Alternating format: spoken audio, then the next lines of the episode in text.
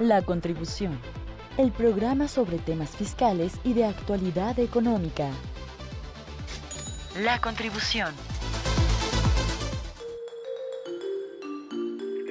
Hola, hola, buenas tardes. Qué gusto que nos acompaña desde la frecuencia de Radio Universidad y poder saludarlos.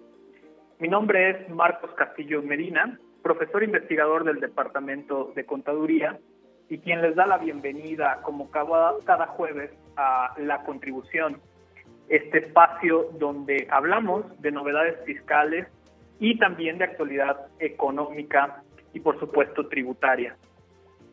Este programa se transmite en vivo todos los jueves a la una de la tarde por el 94.5 de FM en la ciudad de Aguascalientes o también a través de la página de internet www.radio.uaa.mx. Y si quieres escuchar este programa eh, posterior a su emisión o consultar los programas anteriores, lo puedes hacer en nuestro podcast en la plataforma de Spotify. Estamos como la contribución Radio UAA. El día de hoy vamos a platicar acerca de la seguridad social. Y es que en días pasados ha trascendido que los patrones que están obligados a presentar el trámite de la prima de riesgo fueron eh, exhortados por parte del, Instituto Mexicano del Seguro Social para que hicieran una revisión del periodo comprendido del 1 de enero al 31 de diciembre del 2020. Esto es para presentar en línea el trámite de la determinación de la prima de, de seguro de riesgos de trabajo, esta obligación que se presenta durante el mes de febrero. Esta, este exhorto por parte del instituto lo hace con el fin de establecer la prima de riesgo que se habrán de cubrir para el año 2021. Sin embargo, habrá que recordar que el periodo vigente para este seguro de riesgos de trabajo es del primero de marzo del 2021 hasta febrero del 2022. Los patrones que están obligados a presentar este trámite son aquellos que durante el periodo de 2020 eh, tengan una prima diferente o que resulte diferente a la que han cubierto en este periodo. Porque puede ser el caso porque tengan lo que se conoce como siniestralidad, es decir, accidentes de trabajo.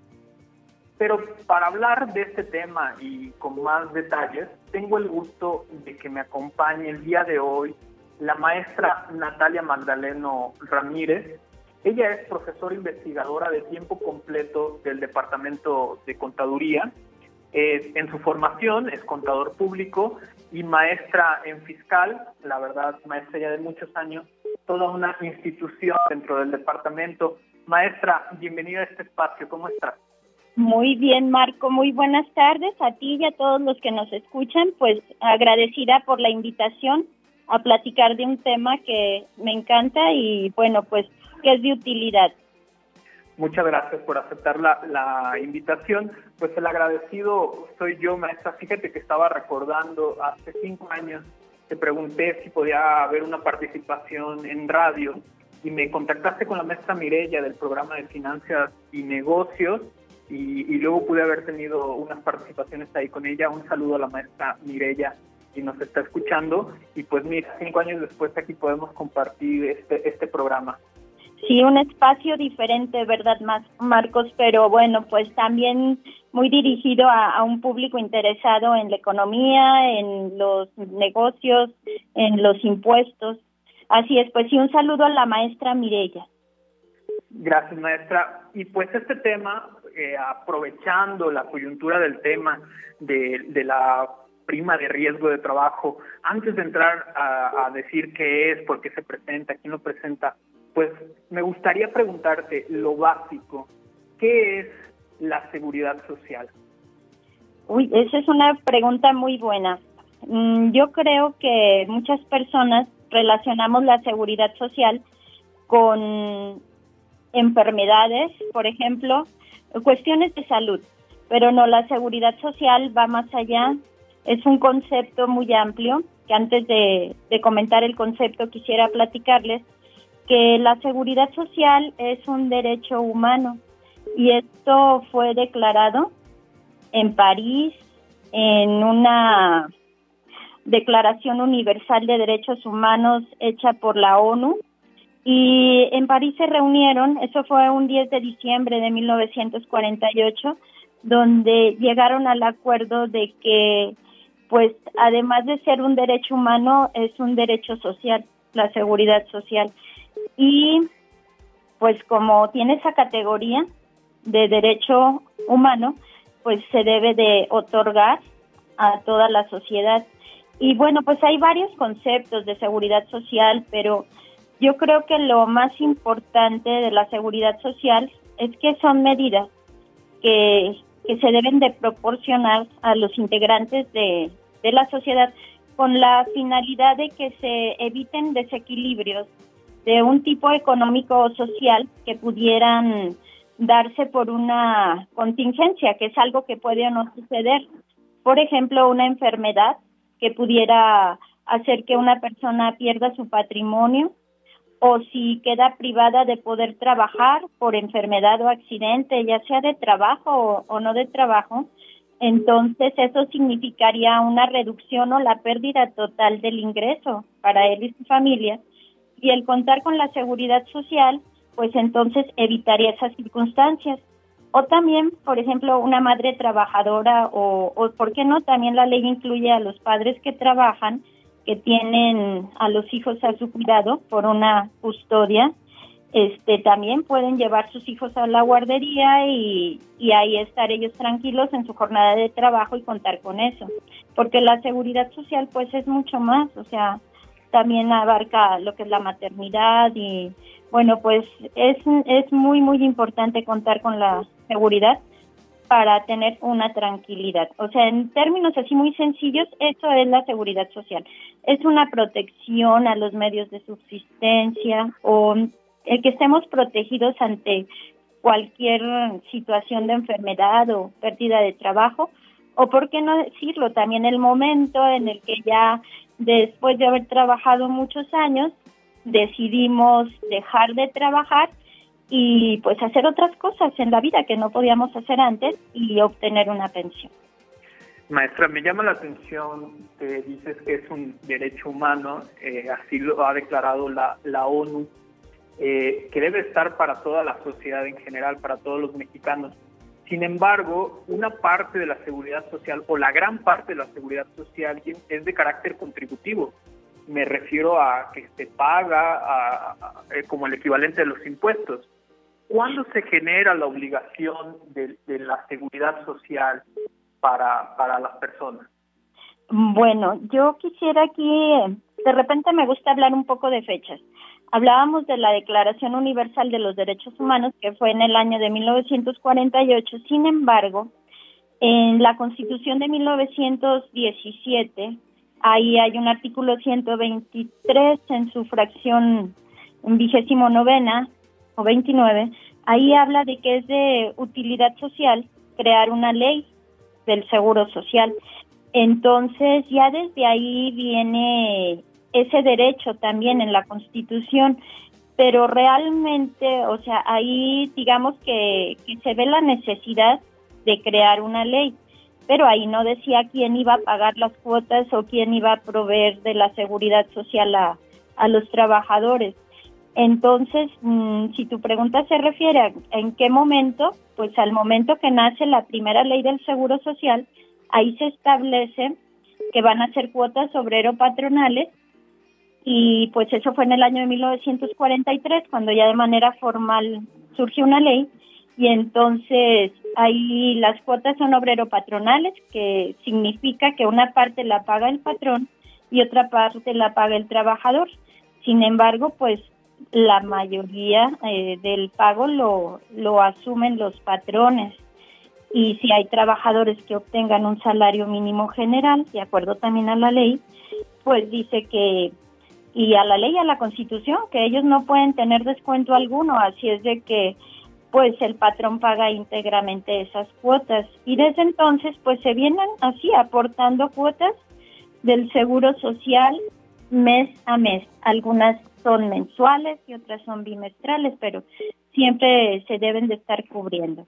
No sé si esa era la, la pregunta. Sí, va, va encaminada a esa parte y a las relaciones obrero, el obrero patronal, la relación de trabajo, que es cuando entiendo que se genera la, la seguridad social, la obligación del aseguramiento. Y decían que lo paga el patrón, que lo paga el trabajador. ¿El gobierno tiene una aportación? Sí, también.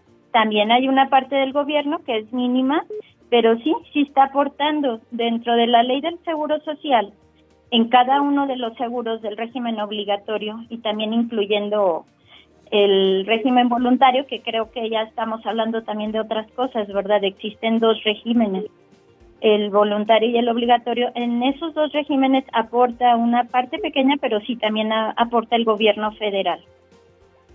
¿Qué es eso del régimen obligatorio, maestra? Bueno, cuando me hacías la pregunta de, de, la obligación de pagar cuotas y todo eso, me vino a la mente también pues la obligación de inscribir a los trabajadores en el Seguro Social.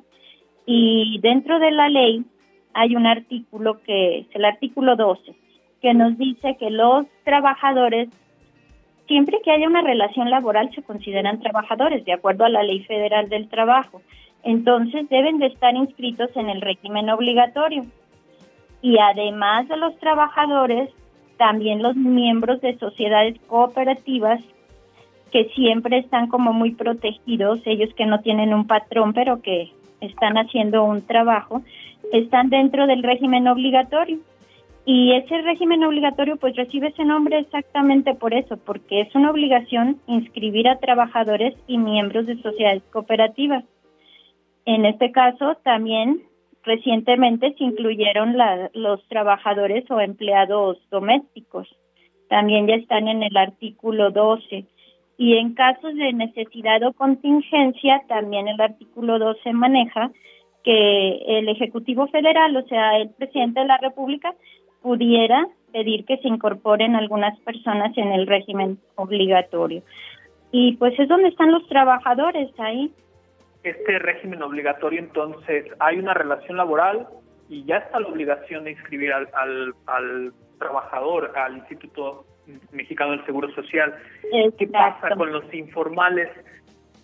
Porque hay una relación trabaja de, laboral, aunque sea de carácter informal. Un patrón que tenga un trabajador a su disposición que no lo tengo asegurado, ¿está incumpliendo la ley del Seguro Social? Exactamente, y aparte de incumplir está afectando al trabajador porque lo está dejando fuera de la seguridad social, como platicábamos al inicio en el concepto, lo está dejando fuera de todos los beneficios y pues la seguridad social también va más allá, también es la vivienda.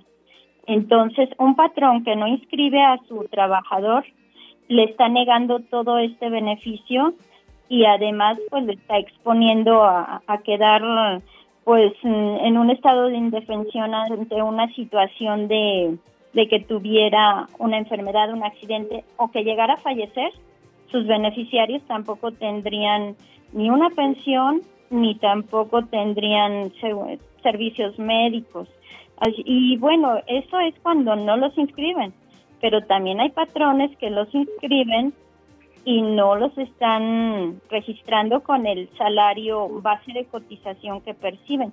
Ahí también se ven afectadas sus prestaciones, porque el Seguro Social así las paga conforme a la inscripción. Maestra, vamos a hacer un corte institucional, regresamos con este tema y al regreso me gustaría preguntarte eso del Infonavit, que, de la vivienda, bueno ya me estoy adelantando, de la vivienda que mencionas y de la pensión, ¿Te parece? Sí, me parece muy bien. Seguimos platicando en un momento entonces. Muy bien. Regresamos en la contribución. Estamos hablando con la maestra Natalia Magdaleno Ramírez.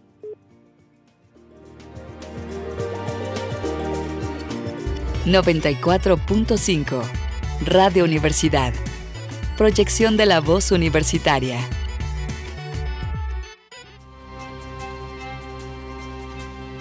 Muestra de cine finlandés del 8 al 12 de febrero en transmisión gratuita a través de la plataforma www.cinefinlandia.movie.com. Disfruta de lo mejor de la producción contemporánea de este país del norte de Europa. El ciclo cuenta con cinco largometrajes entre ficciones, documentales y cine experimental, los cuales estarán disponibles en la plataforma en el día señalado, de 4 de la tarde a 10 de la noche, además de un cortometraje que podrá verse durante todos los días que abarca este ciclo.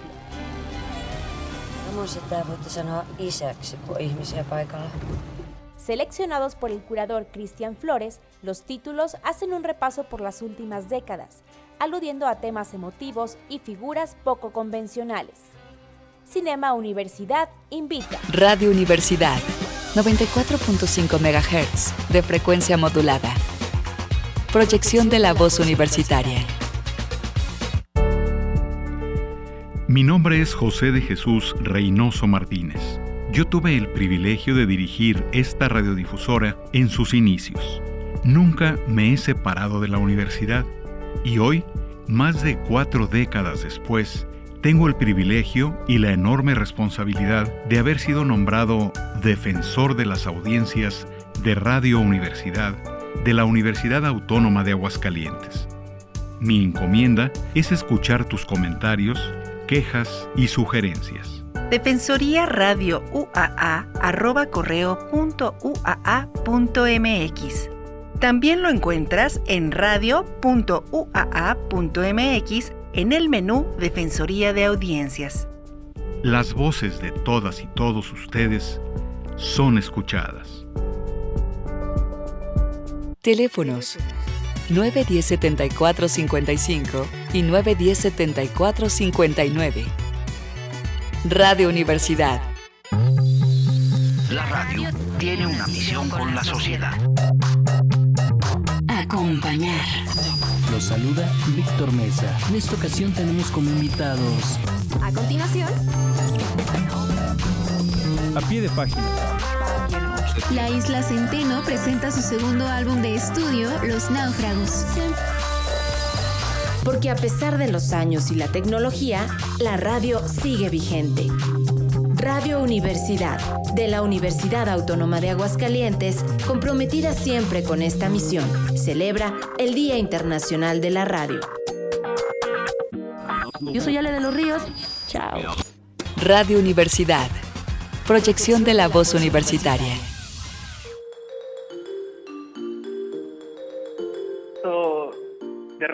La contribución, conversando sobre la seguridad social con la maestra Natalia Magdaleno Ramírez. Maestra, platicábamos de que la seguridad social no es solo el servicio de salud, y me decías, también es la vivienda y la pensión. ¿Cómo se integran esta, estas áreas de la, de la vivienda y de la pensión? Mm, Bueno, lo que pasa que en el Seguro Social, eh, bueno, así viéndolo como un instituto, pues encontramos nosotros, vemos los edificios, las clínicas y todo, pero el Seguro Social va más allá.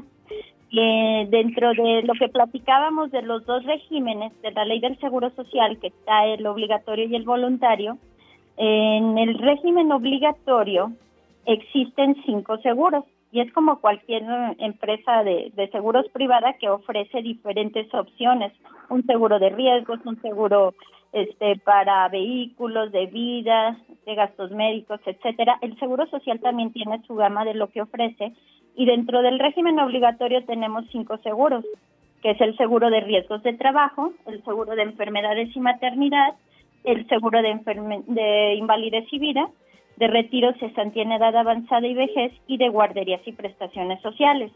Entonces, dentro de esos cinco regímenes, algunos ofrecen una pensión.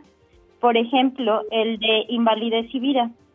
En el seguro de invalidez y vida, pues la invalidez cubre cuando un trabajador por una enfermedad o un accidente que no es de trabajo, pues requiere una pensión ya sea temporal o definitiva, si no va a volver a trabajar.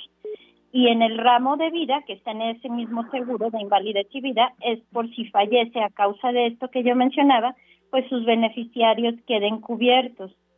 Después, en el seguro de retiro, cesantía en edad avanzada y vejez, también se ofrece una pensión, que aquí tenemos dos casos de pensión, la de cesantía en edad avanzada y la pensión de vejez. En este caso, pues son personas que han decidido terminar su vida laboral y cesantía es a partir de los 60 años, de los 60 a 64 años de edad, y vejez es a partir de los 65 años. Esto es totalmente voluntario, que una persona al cumplir esta edad pueda tomar la decisión de, de jubilarse y pensionarse, porque jubilarse es dejar de trabajar y pensionarse es recibir una, una cantidad mm, periódica cada mes. Y bueno, pues también se deben de cubrir semanas de cotización. Afortunadamente para este año hubo una reducción en las semanas de cotización de 1.250 a 1.000 semanas. Y bueno, pues también aquí tendríamos que hablar un poco de, historia. Eh, han existido tres leyes del Seguro Social, la de 1943, la de 1973 y la que se publicó en 1995 que entró en vigor el primero de julio de 1997. Entonces, hay personas inscritas con la ley del 73 que todavía tienen el beneficio de únicamente cubrir 500 semanas de cotización. Entonces, eso es en cuanto a, pensiones, o sea, son los casos que pudiera haber. Y claro, la de riesgos de trabajo, que si un trabajador sufre un accidente o contrae una enfermedad profesional o de trabajo, pues también tendrá derecho a una pensión temporal o definitiva. Eso es en cuanto a las pensiones. No sé si tienes alguna pregunta, Marcos. Sí, en cuanto a la vivienda, porque ahí surge esta figura que a lo mejor muchos ya estamos acostumbrados a escuchar, al Infonavit. Ah, el Infonavit es parte de la seguridad social, pero son institutos diferentes, es lo mismo, pero no es igual. ¿Cómo, cómo es esa relación? Bueno, ya abordamos el tema de las pensiones, ahora vamos al de la vivienda. No se me había olvidado, Marcos. Ahí vamos. La vivienda, al igual que la seguridad social, forma parte del artículo 25 de la Declaración Universal de los Derechos Humanos. También en ese artículo habla de la vivienda. Y en la Constitución del 5 de febrero de 1917, también en el mismo artículo 123, dice ahí que es de utilidad social que se cree una ley de un, donde haya un fondo para la vivienda de los trabajadores. Entonces también es un derecho que está en la Constitución y ahí dice que los patrones estarán obligados a proveer a sus trabajadores de una vivienda cómoda e higiénica. Y también dice el cómo, porque pues yo como patrona escucho esto ahorita y me asusto, digo, pues cómo le voy a dar yo a todos mis trabajadores vivienda. Es a través de aportaciones al Infonavit, que es el Fondo Nacional de la Vivienda para los Trabajadores. Entonces, de esa manera, los patrones aportan de manera bimestral un 5% sobre el salario base de aportación y se paga esa cantidad para ir creando un fondo individualizado por cada trabajador. También los trabajadores tienen que cumplir requisitos, puntajes, para que les puedan otorgar su, su crédito. Yo creo que el Infonavit es uno de los, o es una más bien de las instituciones que más ha crecido y cambiado, porque haciendo historia, pues obtener una vivienda mm, fue muy difícil, se hacían sorteos y salían publicados en el periódico y la, el Infonavit estaba construyendo y asignaba las viviendas eh, a los trabajadores sin que les gustara el lugar, ni la vivienda, ni nada, se las asignaba. Afortunadamente, con el transcurso del tiempo, y creo que no tardó mucho en que se dieran cuenta que Infonavit, pues su función no era construir, sino administrar los fondos de los trabajadores, y cambió y ahora se dedica a, a eso. Es un fondo financiero, no es otra cosa que, que un fondo de financiamiento y pues en la Constitución eh, maneja esa palabra. El artículo 123 dice que administre, no que construya. Y ahora pues hay mucha versatilidad y muchas opciones en los créditos que ofrece el Infonavit. Y la verdad, o sea, en la Constitución dice que sea un crédito barato y suficiente, pero yo me atrevo a decir que no es barato, pero sí es accesible porque si un trabajador va a una institución financiera o bancaria y quiere un crédito, pues le van a pedir muchas cosas y en Infonavit simplemente hay que reunir los requisitos y nos hacemos acreedores a, a un crédito. Maestra, nos quedan un par de minutitos. Me gustaría preguntarte, volviendo a este tema de, de los trabajadores informales, el daño que significa trabajar y no estar en el seguro social, ¿la seguridad social en México es cara? Yo creo que es muy cara. Este, si podemos hacer un comparativo de un seguro de gastos médicos mayores con lo que se paga por cada trabajador de manera anual en el seguro social, podríamos decir que pudiera salir más barato un seguro de gastos médicos mayores. sin embargo, pues es una obligación, hay que hacerlo. Desde mi punto de vista no es barata, le cuesta mucho trabajo a los patrones cubrir las cuotas del Seguro Social y más cuando son bimestrales, porque se juntan las mensuales, las bimestrales, más las aportaciones al Infonavit. Y pues a mí sí me gustaría crear conciencia de que es muy importante, como tú lo mencionas, que los trabajadores estén inscritos en el Seguro Social y los mm, empresarios, los patrones, debemos de pensar que dentro de nuestros costos debemos incluir como el costo de la seguridad social, porque es la salud, es la vida y son los beneficios y prestaciones de los trabajadores los que están en juego. Y, y la de sus, de sus familias, ¿no? Su patrimonio. claro, porque la seguridad social, el concepto es así, es para los trabajadores y sus familiares o beneficiarios.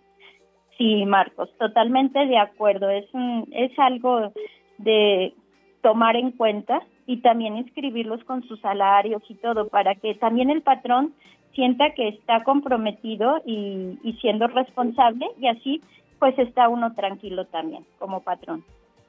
Maestra, desafortunadamente se nos acabó el tiempo de la contribución infinitas gracias por acompañarnos en este programa. Nos quedó todavía muchos temas, la seguridad social es bastante extensa. Me gustaría invitarte en, una próxima ocasión. Claro, con mucho gusto. Yo estoy dispuesta a seguir platicando de este tema que, que creo que es de interés general. Y bueno, pues muy contenta de, de haber estado con ustedes en este programa. También, si me permites, Marcos, quiero mandar un saludo a mis alumnos de contribuciones de seguridad social de la Universidad Autónoma de Aguascalientes. Un, saludo para el quinto C de, Contador Público y pues agradecemos a la maestra Natalia Magdaleno que nos haya podido acompañar y agradezco también al buen Checo Pacheco que nos apoya para que este programa sea posible y sobre todo le agradezco a usted el favor de que nos escuche. Nos saludamos el próximo jueves con otras novedades fiscales.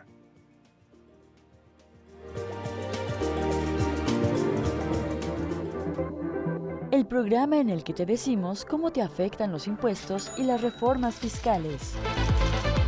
Escúchanos en la siguiente emisión. La contribución.